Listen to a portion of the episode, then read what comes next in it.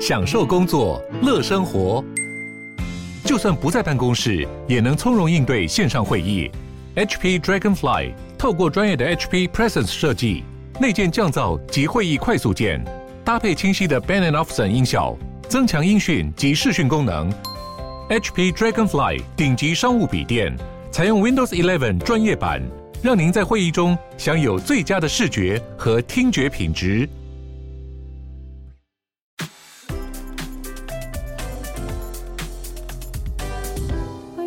鲨语，带你关注那些有流量却没声量的有趣资讯。用十分钟零碎时间，一起跟上这个永远跟不上的世界。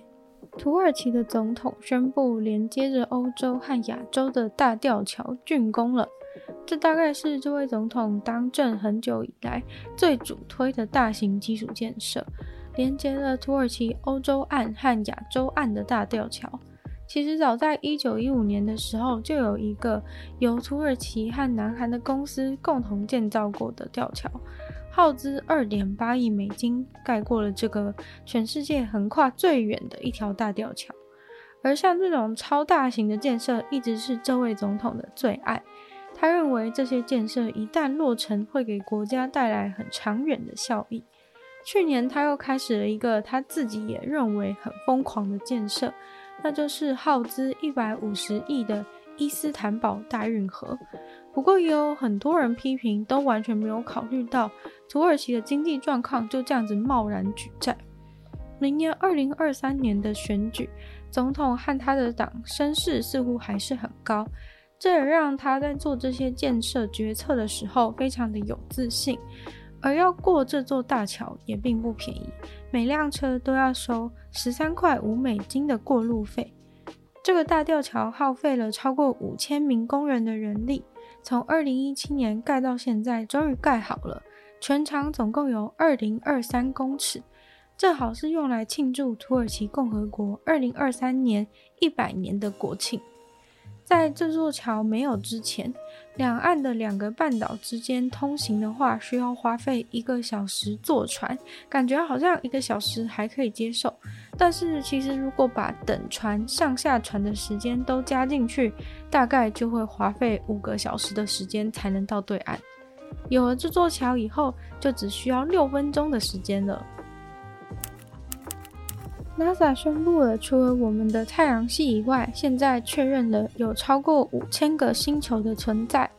目前最新新增的清单中，又包含了六十五个星球。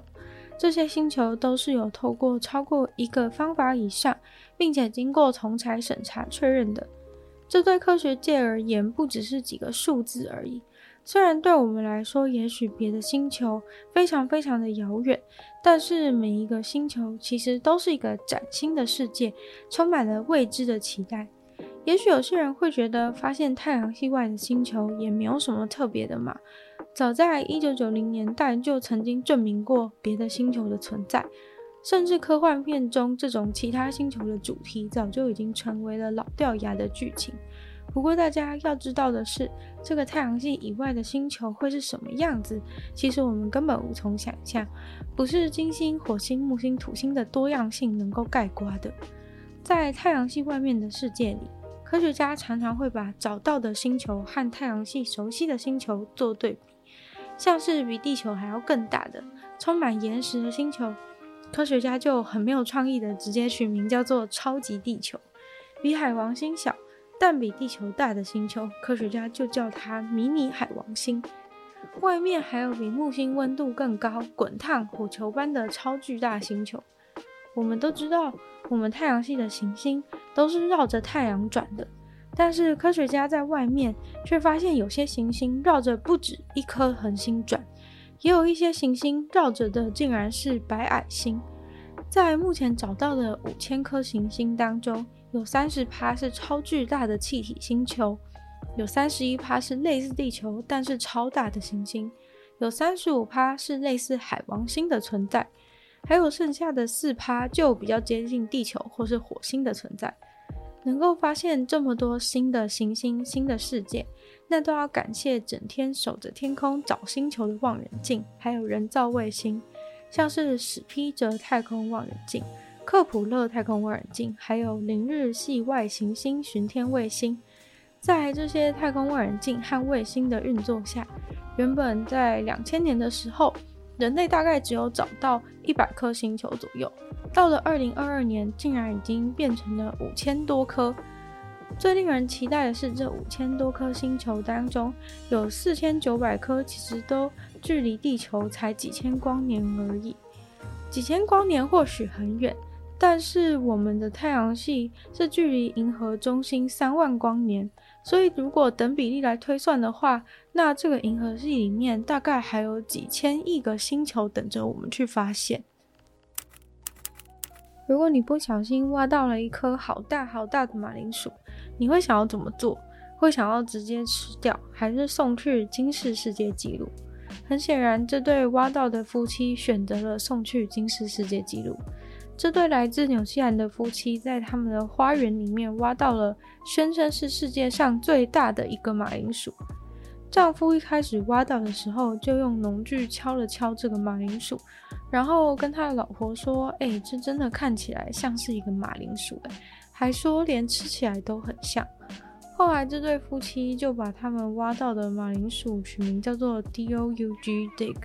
因为念起来跟 D-I-G 的 Dig 很像，原因就只是因为这颗马铃薯是被他们挖出来的。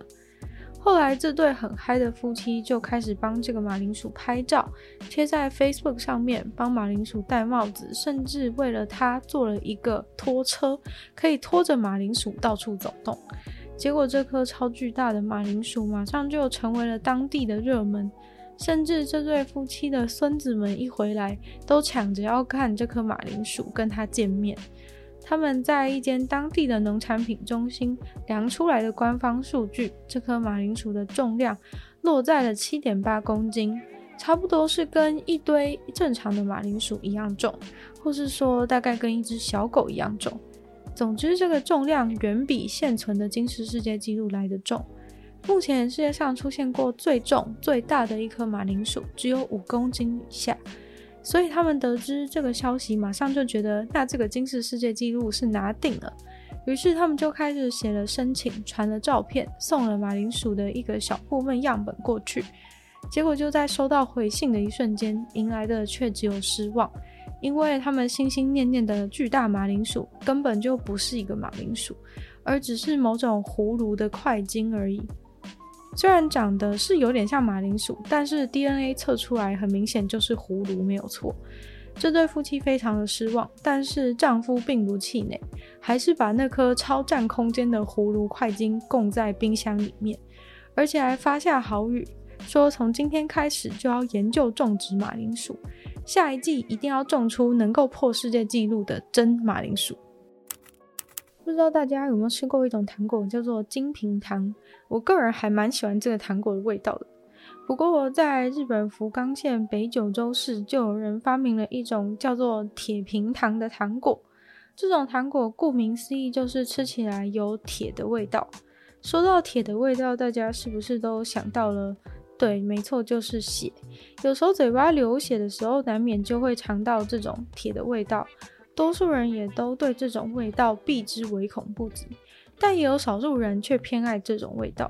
实际吃过的网友在 Twitter 上面认真的形容了这个糖果的味道，说是含在嘴里三十秒就会因为血味而想要把它吐出来，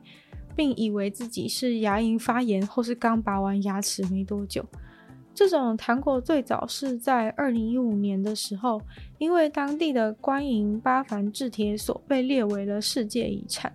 然后当地的一间饭店就想要做一些跟铁有关的伴手礼来吸引观光客，结果就研发出了这个莫名其妙的糖果了。其实他们自己在制作过程中也都觉得非常的难吃，经过几番努力还是非常的难吃，却依然厚着脸皮的把这个铁平糖拿出来卖了。结果似乎因为太猎奇，所以反而很多人会买来整人。今天的鲨鱼就到这边结束了，再次感谢订阅赞助的会员毛毛、黑牡丹、Andy、沈秋生、CZ、江文卷、Jason 还有 KUN，感谢你们。然后呃也非常欢迎其他有意愿赞助我的朋友，非常欢迎在下面的 Patreon 链接可以找到不同会员等级，还有不同的福利给大家参考。那就是希望喜欢鲨鱼的朋友可以多把鲨鱼的节目分享出去，给更多人知道。然后在 Apple Podcast 帮我留星星、写下评论，可以留言给我。然后也可以去收听我的另外两个 podcast，女友的纯粹不理性批判，还有听说动物。那大家也可以去订我的 YouTube 频道，是追踪我 IG。那希望鲨鱼的节目可以继续在每周二、四、六跟大家相见。那就下次见喽，拜拜。